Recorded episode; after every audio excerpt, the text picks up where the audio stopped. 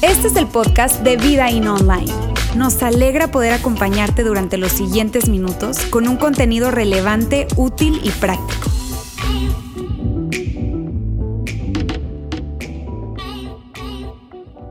Mi nombre es Fernando eh, y junto a mi esposa Veres, como bien Laura lo comentó, somos voluntarios en el equipo de, de aquí de la iglesia en nuestros ambientes de estudiantes, específicamente Transit.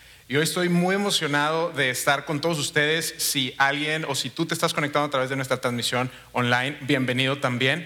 Eh, les tengo que anticipar y ser honesto con dos cosas. La primera es que es mi primera vez comunicando aquí. Estoy acostumbrado a comunicar ahí arriba con los estudiantes, que pues es más relajado todo. Entonces estoy un poco nervioso, no les voy a mentir, estoy nervioso porque es, un poco más imponente estar en, en una plataforma como esta. Y el segundo tema que les quiero platicar es que el tema que Lauro me invitó a compartir el día de hoy es un tema complicado. Es un tema que, que, cuando me dijo, Fer, esta es la segunda parte de mala leche, yo vi las notas y dije, ¿en serio? Ok, así que digo, lo que, lo que quiero es que juntos podamos ayudarnos y que me ayuden a bajar un poquito la presión, a, a, sentir que estamos relajados, porque creo que el mensaje que hoy voy a estar compartiendo contigo tiene el potencial de cambiar cómo son tus relaciones. Eh, hoy estamos arrancando esta segunda parte de la serie Mala Leche, eh, que quizás no es una palabra que usemos en el día a día, pero tú probablemente le has dicho a alguien mala onda, ¿no? O eres bien mala onda, o tiene la sangre bien pesada, o es mala sangre, lo comentaba Roberto. Y esta serie tiene todo que ver con encontrar paz en las relaciones que para ti y para mí son difíciles. Esas relaciones complicadas que tenemos de repente con personas, con, con amigos, con familiares, con gente cercana, con gente en el trabajo, esas relaciones que son complicadas. Y si tú no estuviste con nosotros la semana pasada, quiero rogarte de verdad a que puedas escuchar el mensaje. Lo puedes encontrar en nuestra página web porque hoy vamos a construir sobre lo que Roberto estuvo hablando la semana pasada.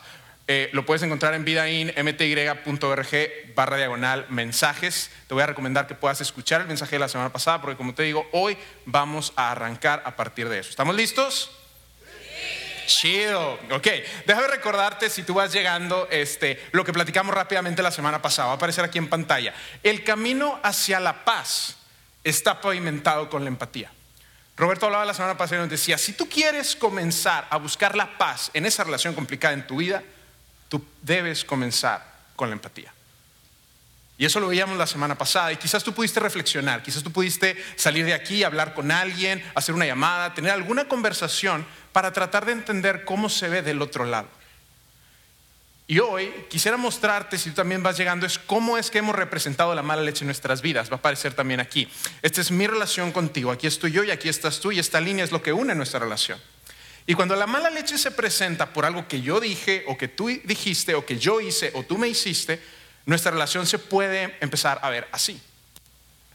Donde de repente un día estamos bien y de repente mal y de repente me dijiste y yo te dije y los dimes y diretes y empezamos a tener esta tensión con esa persona. O no sé si alguna vez tú has tenido un amigo o un conocido que te dicen, debes de tratar a esa persona con pincitas. ¿Lo has dicho alguna vez? Oye, no, es que él, mira, con pincitas, porque ¿Por qué se ve de esta manera? Porque es como este camino sinuoso, donde parece que vas caminando ese campo minado, donde, híjole, su carácter, tengo que tener muchísimo cuidado con lo que voy a decir, porque no sé cómo lo va a tomar. Y así es como se ve la mala leche en nuestra vida, e incluso en el grado donde esa persona te hirió, te dañó o te lastimó a tal grado que la relación se puede ver de esta manera. Donde ya hay una ruptura, ya hay una separación, donde tú dices, ¿sabes qué? Yo ya no quiero formar parte de esta relación yo ya no quiero estar aquí. Y quisiera preguntarte, ¿cómo se ve esto para ti? ¿Quién es esa persona en tu vida que parece que te roba la paz? ¿Quién es esa persona en tu vida que, que hace que no estés en paz? Aquí estás tú y ¿quién es esa persona? Muchos de ustedes yo sé que saben exactamente de quién estoy hablando. Quizás es un familiar, quizás es un amigo, una persona cercana.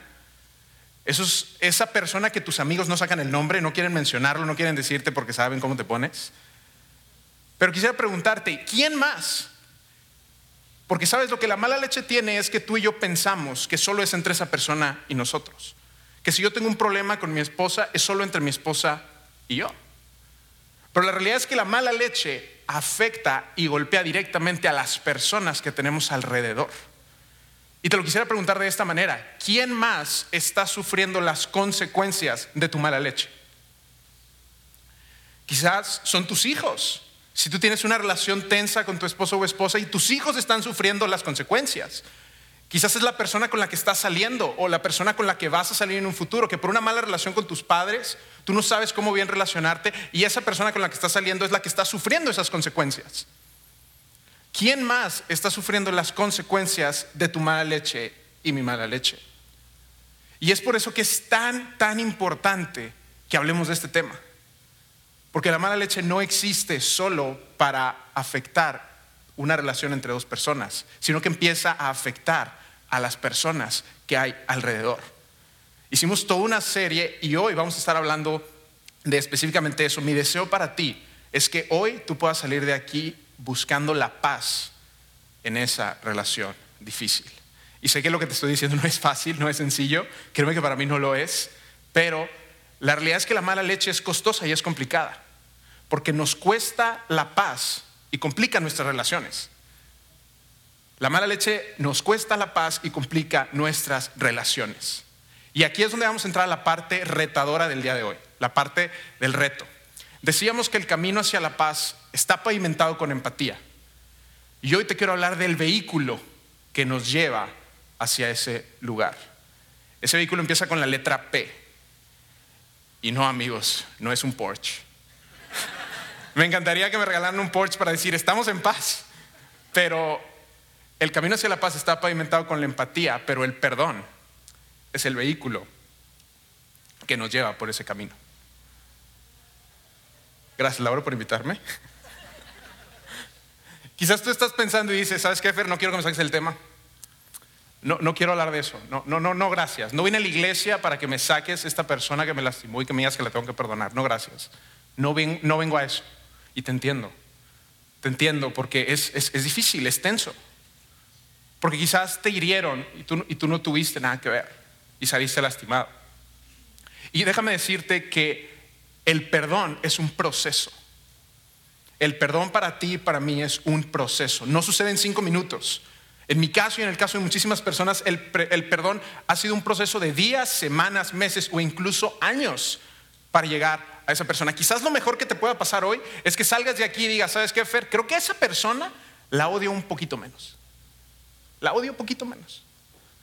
Y eso debe ser un paso hacia adelante en tu relación o en tu camino hacia el perdón. Y vamos a tomar cada victoria que podamos.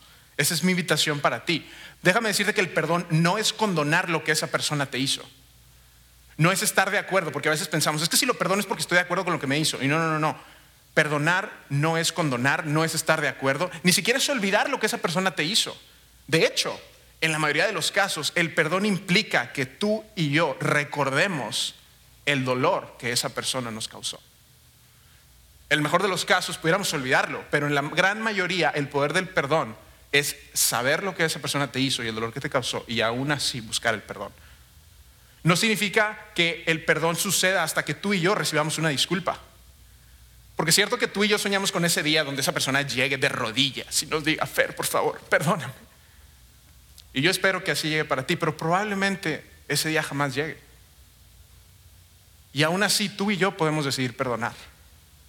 Yo quiero invitarte a que podamos perseguir la paz en medio de esa relación difícil. Déjame decirte algunas frases que he escuchado referentes a la falta de perdón. La falta de perdón he escuchado que es como tomarte o beberte veneno para ratas y esperar que la rata se muera. Qué ridículo, ¿no? La falta de perdón es tomarte veneno para ratas y esperar que la rata muera. Es dejar que esa persona viva en tu mente sin pagar renta. Que cualquier decisión que tú tomas, cualquier lugar al que vas, es como si esa persona estuviera ahí contigo persiguiéndote a todos lados. Quizás tú confiaste en alguien y esa persona traicionó esa confianza que tú tenías y tú cerraste tu corazón y dijiste, no voy a volver a confiar en nadie más. Y esa persona, porque la mala leche que tienes con esa persona parece que te acompaña a todos lados. La falta de perdón llena tu corazón y llena mi corazón con amargura y con resentimiento. Y también he escuchado que el perdón es liberar al prisionero y darte cuenta que quien estaba en prisión eras tú. Yo sé que el perdón no es algo que vaya a ser magia hoy para alguien.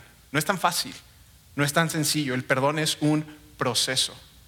Y quiero que veamos lo que el apóstol Pablo continúa. La semana pasada empezamos con un versículo que el apóstol Pablo nos escribió y hoy quiero que continuemos explorando lo que el apóstol Pablo tiene que decir. En esta carta que él envió a la iglesia en Roma, Pablo escribe acerca de la mala leche. Y él sabía muchísimo de este tema y él comenta, si es posible, lo que significa que puede que no suceda. Puede que aunque tú busques la paz, la paz no llegue, pero tú puedes buscarla. Y él dice, si es posible, y en cuanto dependa de ustedes, vivan en paz con todos. Pablo está diciendo, lo que esté de mi lado de la cancha hacer para buscar la paz en esta relación, lo voy a hacer. Lo que dependa de ti. Probablemente esa persona no cambie, pero lo que está de tu lado de la cancha hacer para buscar la paz en esa relación, lo voy a hacer. Porque esa es la única manera en la que tú y yo podemos encontrar paz, alegría y felicidad. Porque sabremos que al final del día, si al final de nuestra vida, tú y yo podemos voltear hacia atrás y decir, en esa relación difícil, no quedó en mí no quedó en mí. Yo hice lo que estuvo en mis manos para buscar la paz. Y me gustaría que hoy viéramos los próximos tres versículos de manera rápida, porque Pablo tiene muchísimo que decir sobre este tema y él nos dice, no tomen venganza, hermanos míos. Porque es cierto que lo primero que pasa cuando alguien nos lastima es que tú y yo queremos cobrarla, ¿cierto? ¿Cierto? ¿Cierto? Tú y yo queremos tomar el asunto en nuestra mano, me la hizo, me la paga. Me la hizo, me la va a pagar. Y venganza probablemente para ti, para mí, no se ve como tú y yo en la noche, a, la mitad de la noche, ¿no? Acariciando a nuestro gato, pensando cómo, cómo, cómo conquistar al mundo, ¿no? O sea, no se ve así la venganza en nuestras manos. Espero. No sé si alguno de ustedes sí tenga un board ahí en su casa de que plan A, hacer que lo despidan, plan B. O sea, no, no sé. Espero que no. Pero déjame decirte algo sobre la venganza. La venganza no es solo la represalia externa sino también la celebración interna de su desgracia. Es esa celebración que tú y yo tenemos interna cuando algo malo le pasa. Hoy te quedaste sin trabajo. Ay, qué mala onda. Te lo mereces. Oye, que te cancelaron los vuelos de tu viaje de vacaciones porque estuviste ahorrando un chorro. No manches, qué mala onda. Es que la pandemia. Yes. No vas a subir esas fotos. Tú y yo celebramos eso y mientras tú y yo seguimos, sigamos haciendo eso, no somos libres. Déjame te lo pongo de esta manera. Cada vez que tú y yo celebramos la desgracia de alguien más, evidenciamos que seguimos en prisión. Gracias, Laura, otra vez. Y mi deseo para ti es que podamos encontrar paz. Y amigos, Pablo nos dice, tú y yo no vamos a encontrar paz en la venganza. Y Pablo continúa. Dice, a ver, no la vas a encontrar vengándote tú. Dice, no tomen venganza, sino dejen el castigo en las manos de Dios. Porque Dios dice, mía es la venganza, yo pagaré, dice el Señor. Y quizás tú necesitas escuchar esto. A Dios le importa el daño que te hicieron. Quizás tú nos estás escuchando, a Dios le interesa el daño que te hicieron. Dios ha visto cada vez que tú lloras en las noches. Dios ha visto cada herida que esa persona te causó y la herida que le causa a las personas a tu alrededor. Dios sabe. Pero lo que Dios te dice a ti y me dice a mí hoy es, ¿dejarías el asunto en mis manos? Porque tú y yo tenemos dos opciones. Puedo tomar venganza por mi cuenta o confiar en que Dios hará justicia, en que Dios se encargará de hacer correcto el mal que me hicieron. Y tú y yo tenemos esas dos decisiones. ¿Voy a vengarme o voy a confiar en que Dios va a entrar a mi rescate. Tu trabajo y mi trabajo es confiar en que Dios no va a dejar que esa persona se salga con la suya, con ese pecado que cometió, porque cada vez que tú y yo lastimamos a otros o a nosotros mismos, estamos pecando y el pecado nunca queda libre. Pero no es tu trabajo y no es mi trabajo el vengarnos.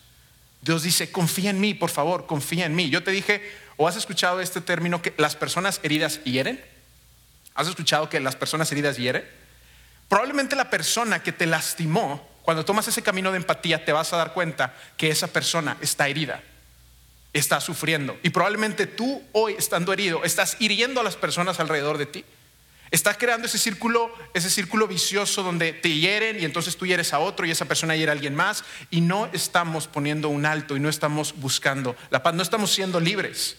Y lo que Pablo nos dice es, déjalo en las manos de Dios, porque a Él le interesa tu situación y Él quiere hacer algo al respecto. ¿Vas a confiar en mí? ¿Vas a confiar en Dios lo suficiente? Y probablemente tú has acudido a Dios y le has dicho, Dios, ayúdame de verdad a estar en paz con esta relación. Quizás tú has orado en las noches y has dicho, Dios, ayúdame a estar en paz con esta persona que ya no me lastime porque está lastimando a mis hijos, de verdad quiero estar en paz.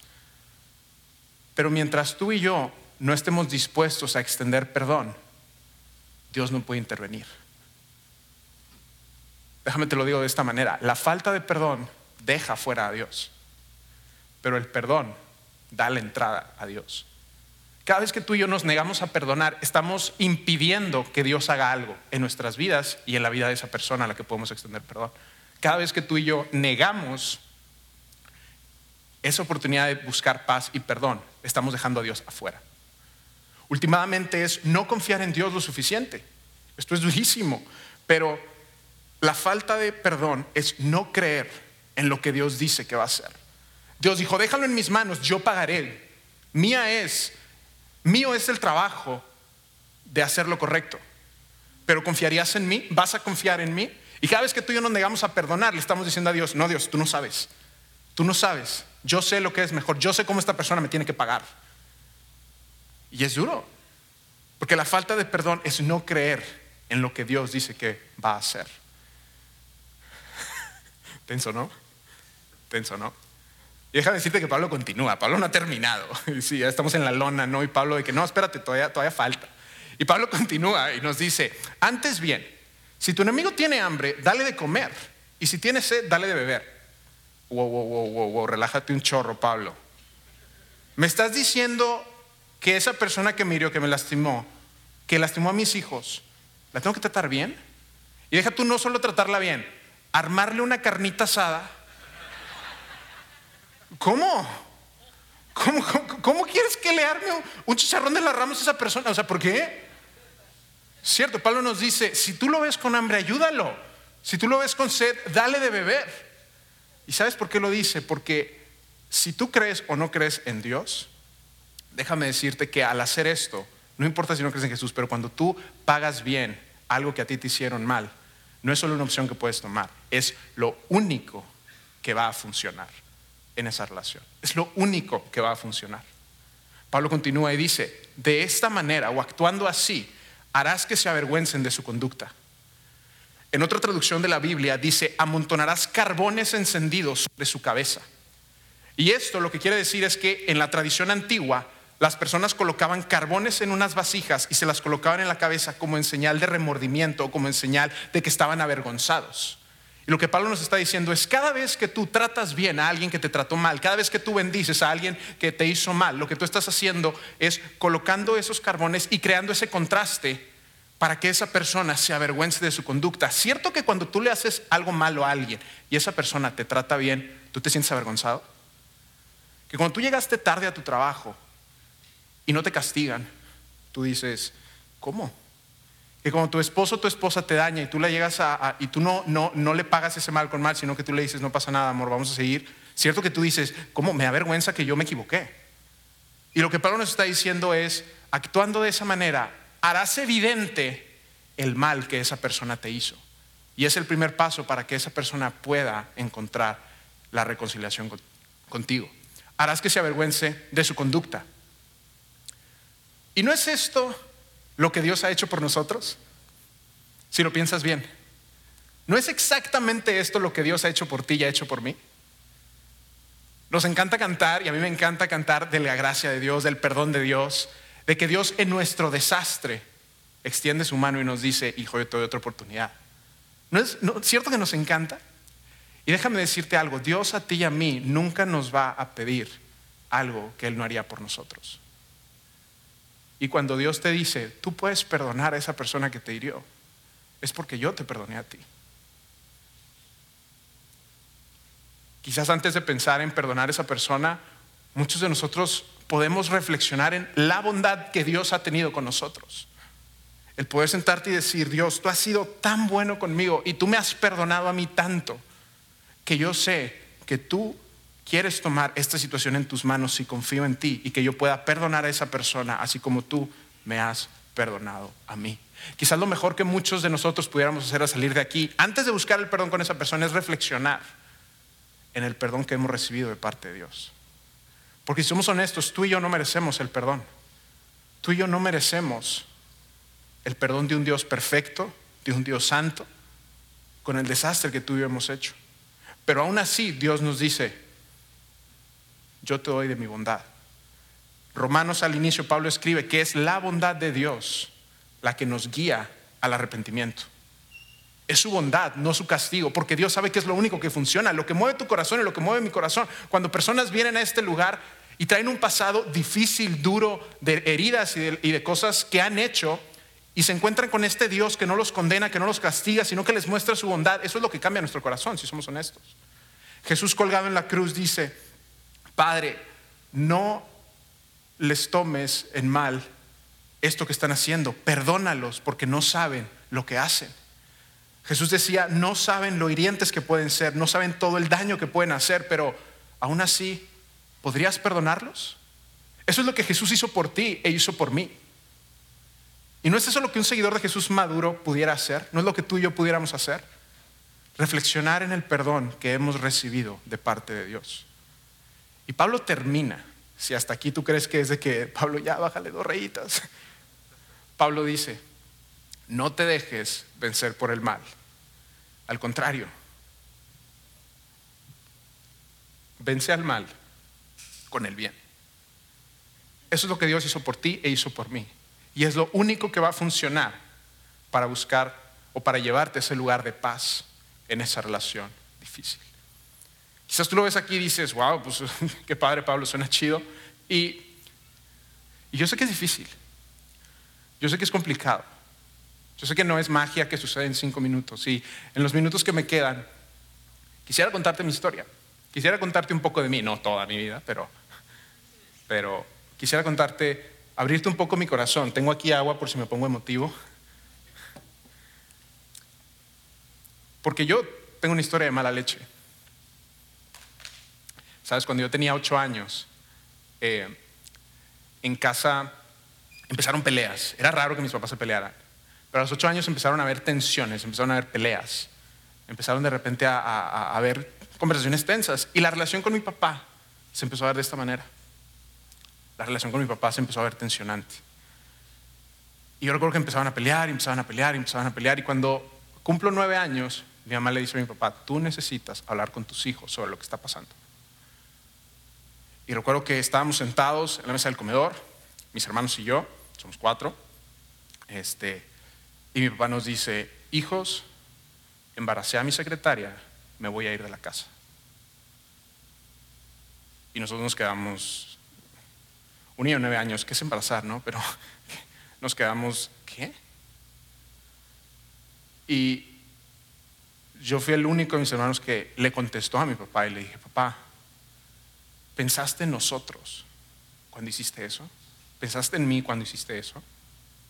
Y eso hizo que mi relación con mi papá pasara de estar así a estar así. Y recuerdo que papá se fue y empezó una serie de cambios. Empezó una, empezaron una serie de cambios. Cambios de horarios. En lugar de verlo todas las semanas, yo empecé a ver a mi papá un día a la semana, los sábados. Solamente lo veía los sábados. Yo tenía nueve años. Y empecé a vivir con un papá ausente. Eh, por temas económicos, nos tuvimos que cambiar de escuela y el grupo de amigos que teníamos empezaron como a rechazarnos, a mis hermanos y a mí, porque ya éramos la familia con problemas, ¿sabes? No, no te, no, te juntes con ellos porque se te va a pegar, se te va a pegar, no, no, no. Y, fue difícil, para mí era muy difícil hacer amigos. Para mí, yo justo esos 9, 10 años, era muy complicado hacer amigos. Entramos a la secundaria, mi hermano y yo, y, y era gente nueva, y para mí era tan complicado hacer amigos porque yo pensaba que la gente se iba a acercar a mí solo por algún interés y que nadie se iba a quedar siendo mi amigo porque así como papá se fue, pues nadie se iba a quedar ahí. Y vinieron más cambios. Vinieron más cambios porque eventos especiales para mí no, no había. Yo empecé a hacer música, empecé a hacer deportes y papá no estaba. Navidad no estaba. Cumpleaños no estaba.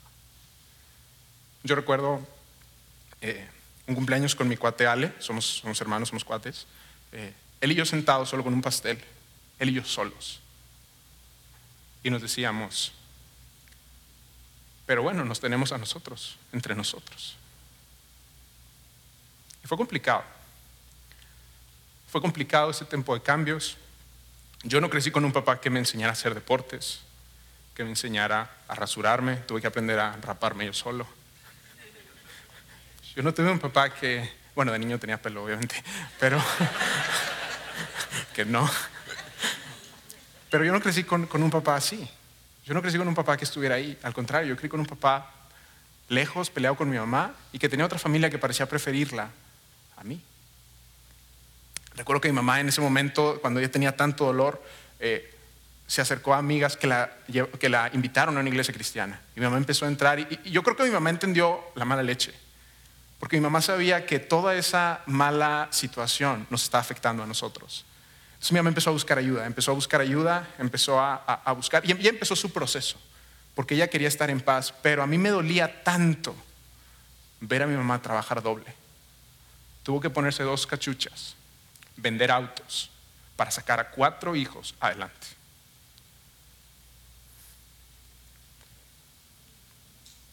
Y gracias. No, todavía no acabo, todavía no acabo, todavía no acabo. Los aplausos son para mi santa madre. Bien, está aquí sentada, la verdad.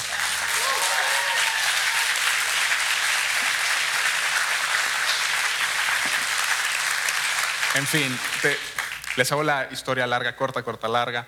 Yo empecé a ver a mi mamá sufrir demasiado. Y yo decía, ¿por qué? Y, y, y, llegamos a la iglesia y empezamos a conocer amigos que pues de cierta manera nos platicaban de este Jesús, pero pues decía, es tu Padre Celestial. Y yo, pues sí, pero ¿por qué le voy a interesar a un Padre Celestial cuando mi Padre Terrenal le valgo? ¿Sabes? Yo no conectaba a eso. Pero yo decía, mamá, no te quiero ver sufrir. ¿Cómo te ayudo? ¿Qué puedo hacer? Yo creo que mi mamá me dijo, Tú solamente no descuides dos cosas. No descuides tu fe y no descuides tu escuela. Y para mí esa fue mi manera como de, ok, déjame ayudar, déjame poner de mi parte, déjame hacer lo que tengo que hacer. Entonces empecé a tratar de destacar en la escuela, empezar a sacar dieces, empezar a hacer sobresaliente ahí, porque esa era mi manera de gritar por atención. Yo dije, quizás si saco dieces y quizás si destaco, mi papá va a decir, pues mira, esa familia valió la pena, déjame regresar. Esa era mi manera de pensar de un chico de secundaria y de prepa. Y yo empiezo a estudiar y como que, bueno, déjame para ayudar, para tratar de ayudar y para tratar de, de, de, pedir ayuda, de pedir, papá, aquí estoy, papá, aquí estoy, papá, aquí estoy. Al grado que me dan una beca para entrar a una universidad privada, que de otra manera no hubiéramos podido pagar, pero me dan una beca y yo dije, ok, esta es mi oportunidad para seguir echándole ganas, para apoyar las tensiones que hay en casa y para hacer algo. Al grado que logro graduarme con honores y cuando llegó ese día de mi graduación, que para mí era tan esperado, porque era mi manera de decir, mamá, he estado ayudando y papá, te quiero demostrar que como hijo valgo la pena. ¿Sabes qué sucedió?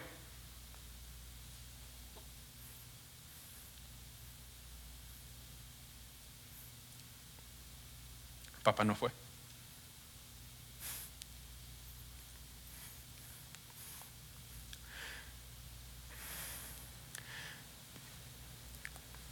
Y en ese momento yo dije, todo el esfuerzo que he estado haciendo, ¿para qué?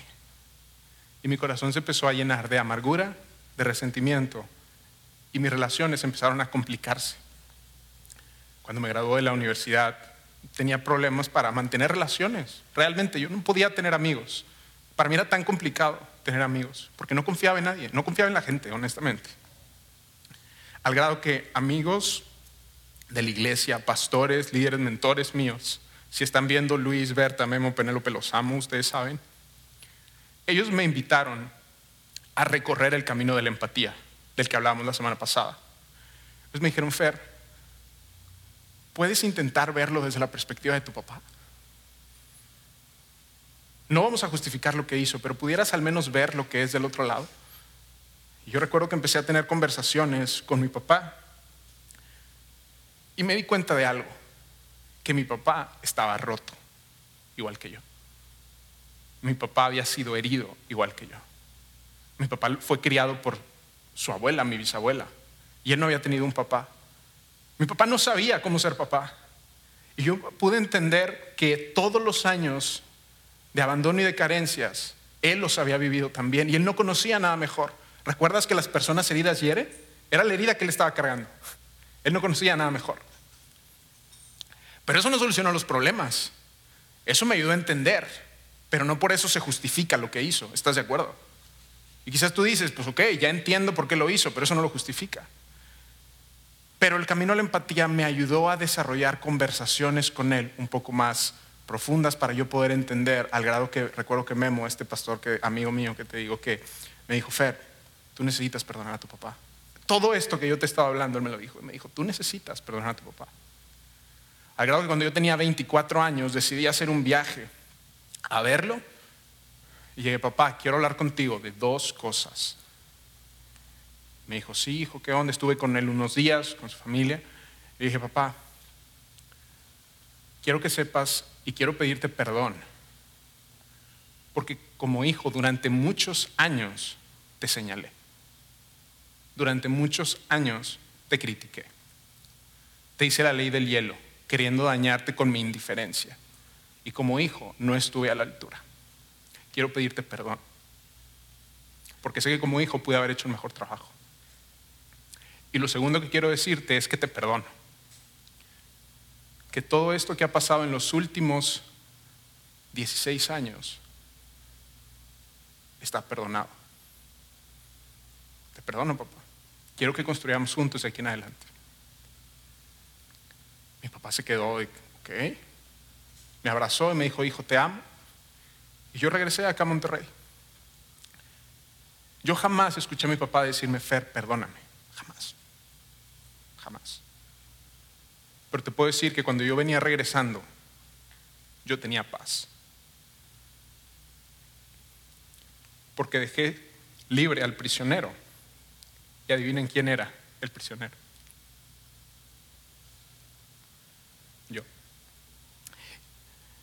A partir de ese momento empezamos a tratar con su, familia. Yo, o sea, tratamos a esa familia como si fueran mis hermanas, de verdad.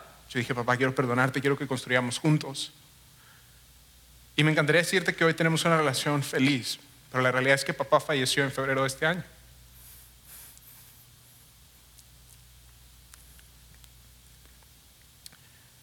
Y sabes, yo estoy en paz.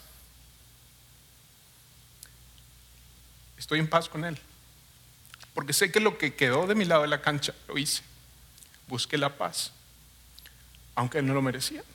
Yo lo sé. ¿Y sabes qué sucedió también? Y por eso te dije que es lo único que va a funcionar, porque mi papá fue tan terco, creo que yo saqué lo terco de él, porque yo chocaba mucho con él. Pero mi papá se pudo ir confiando en Jesús, hablando de Jesús a la gente. ¿Y sabes qué creo yo que fue lo que cambió el corazón de mi papá? Mi papá tenía problemas de salud, tuvo diabetes, se infartó, fumaba mucho, tenía muchos problemas de salud. Y en su peor momento, la familia que él abandonó, no lo abandonó a él. Y eso hizo que su corazón dijera, ¿por qué me aman tanto después de lo que les hice? Y fue porque Dios te ama de la misma manera, a pesar de lo que has hecho. Eso cambió su corazón. Y quizás es lo único que pueda cambiar el corazón de esa persona que tú necesitas perdonar. Así que quiero preguntarte, ¿qué acerca de ti? ¿Qué vas a hacer con tu mala leche? ¿Qué es lo que tú vas a hacer hoy con tu mala leche? Y sabes, te voy contar toda mi historia. Hay muchas cosas que pudiera contarte, pero por cuestiones de tiempo obviamente no lo hice. Pero ¿sabes cuál es un primer paso que tú puedes tomar? Tú puedes aceptar la disculpa que nunca recibiste. Tú puedes aceptar la disculpa que nunca recibiste. Yo jamás recibí una disculpa de mi papá, jamás. Sin embargo, yo pude aceptarla y decir, estamos bien, estamos bien. ¿Y sabes por qué puedes tú aceptar esa disculpa? Porque quizás aunque esa persona que te lastimó te quiera pedir disculpas, quizás no sabe cómo. Quizás está tan herida o tan avergonzada que no sabe cómo pedirte, no está lo suficientemente madura, no tiene la suficiente madurez para venir y pedirte disculpas. Pero tú puedes aceptar la disculpa que nunca recibiste para entonces darle la bendición que esa persona nunca recibió.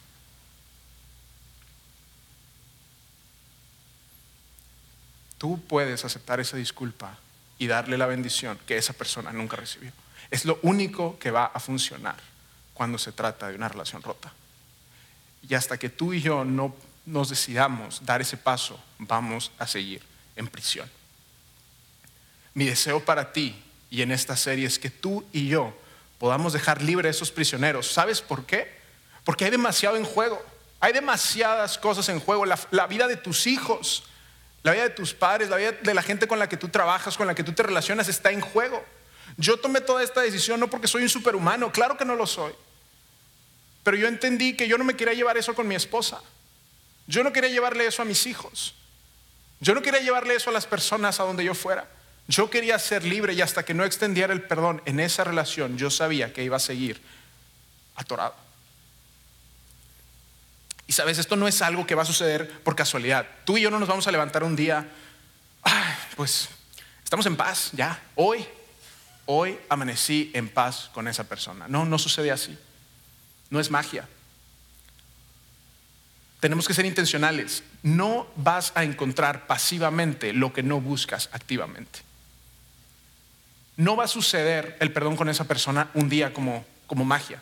Tú y yo tenemos que ser intencionales en buscar el perdón con esa persona. Busca la paz. Es mi deseo para ti que al final de tu vida, que al final de su vida, tú puedas decir, lo que estuvo de mi lado, yo busqué la paz. Yo procuré la paz, yo procuré mostrarle la bondad de Dios, así como yo la recibí. Busca la paz. Tenemos que ser intencionales, agresivos, porque te repito, hay tanto en juego. Tú y yo tenemos que ser intencionales en esto. No puedo ser más enfático. Hay tanto en riesgo. Mi esposa y yo estamos con chicos, con estudiantes, y hay tantas historias que escuchamos que se pudieron haber evitado si hubiéramos buscado la paz. Es mi deseo para ti, para mí, que podamos hoy ponerle un alto a eso. Tú y yo podemos olvidar la deuda. Podemos tomar ese primer paso. Fer, pero no se lo merece. Yo sé que no se lo merece. Yo sé que no se lo merece. Pero recuerda que no lo haces por él. Lo haces para ser libre tú. Y al mismo tiempo para mostrarle el amor de Dios a esa persona, así como tú lo has recibido. Así que en esta segunda parte de este mensaje, yo simplemente quiero invitarte a que probablemente tú tengas que hacer una llamada hoy. Probablemente tú tengas que hacer una cita con alguien hoy. Y si esa persona ya, ya se fue, ya no está con nosotros, ya falleció, tú aún así puedes decidir perdonar a esa persona para estar en paz. Tú y yo podemos mostrar compasión en lugar de odio, porque es lo que tú y yo hemos recibido de parte de Dios. Olvida la deuda toma el primer paso. Y quizás para muchos de ustedes hoy va a ser la primera vez donde tú vas a orar a Dios o tú puedas orar a Dios y decirle, Dios, este es mi dolor. Quiero confiar en no tomar venganza, ponerlo en tus manos porque confío en que tú harás justicia y confío en que actuando de esa manera podré ser libre y tú tomarás el asunto en mis manos. Tú me darás sanidad, tú entrarás en mi relación y yo podré estar en paz, pero hasta que tú y yo no extendamos perdón, Dios no podrá hacer nada. Permíteme terminar con esto. ¿Sabes cuándo llega la paz o cuándo comienza la paz? Cuando tú demanda por el pago. Termina. Permíteme orar. Padre, gracias porque nos das la oportunidad de de recordar la bondad que tú nos has mostrado a través de Jesús. Gracias porque tú nos pusiste el ejemplo de cómo vivir nuestras relaciones, de cómo buscar la paz, de cuál es ese camino que podemos tomar. Gracias porque a través de Jesús tú nos mostraste un mejor camino y tú no nos invitas a hacer algo que tú no hayas hecho por nosotros. Yo quiero pedirte por cada persona que está en este lugar que quizás por primera vez el día de hoy de un primer paso en este proceso del perdón. Dios, yo sé que no es fácil. Yo sé que es doloroso, yo sé que implica recordar heridas, rascarle un poquito a nuestro pasado y, y, destapar, Dios, muchas cosas que quizás no quieren destapar, Dios, pero yo quiero pedirte que tú entres a sus corazones y les des paz, les des sanidad y que juntos podamos confiar en que tú nos amas tanto que tomarás el asunto en tus manos. Que tú has visto cada vez que nos han herido, que tú has visto cada vez que alguien nos ha lastimado, has visto cada lágrima que hemos derramado, has visto cada momento difícil en nuestra vida. Y tú has prometido estar ahí, tú has prometido que eso no se quedará sin retribución. Dios, quiero pedirte por el corazón de cada persona que está en este lugar y rogarte que, que tú los animes a dar pasos. Porque yo sé que muchas personas aquí necesitan perdonar a esa persona que las hirió, a esa persona que les debe. Y hasta que no lo hagamos, seguiremos atascados y atorados en una vida sin paz y afectando nuestras relaciones. Dios, ayúdanos a poder extender compasión donde hubo maldad. Ayúdanos a dar gracia donde hubo pecado. En el nombre de Jesús, muchísimas gracias Dios por tu bondad. Amén.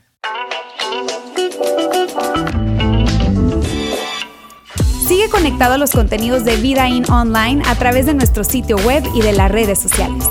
Muy pronto estaremos de vuelta con un nuevo episodio.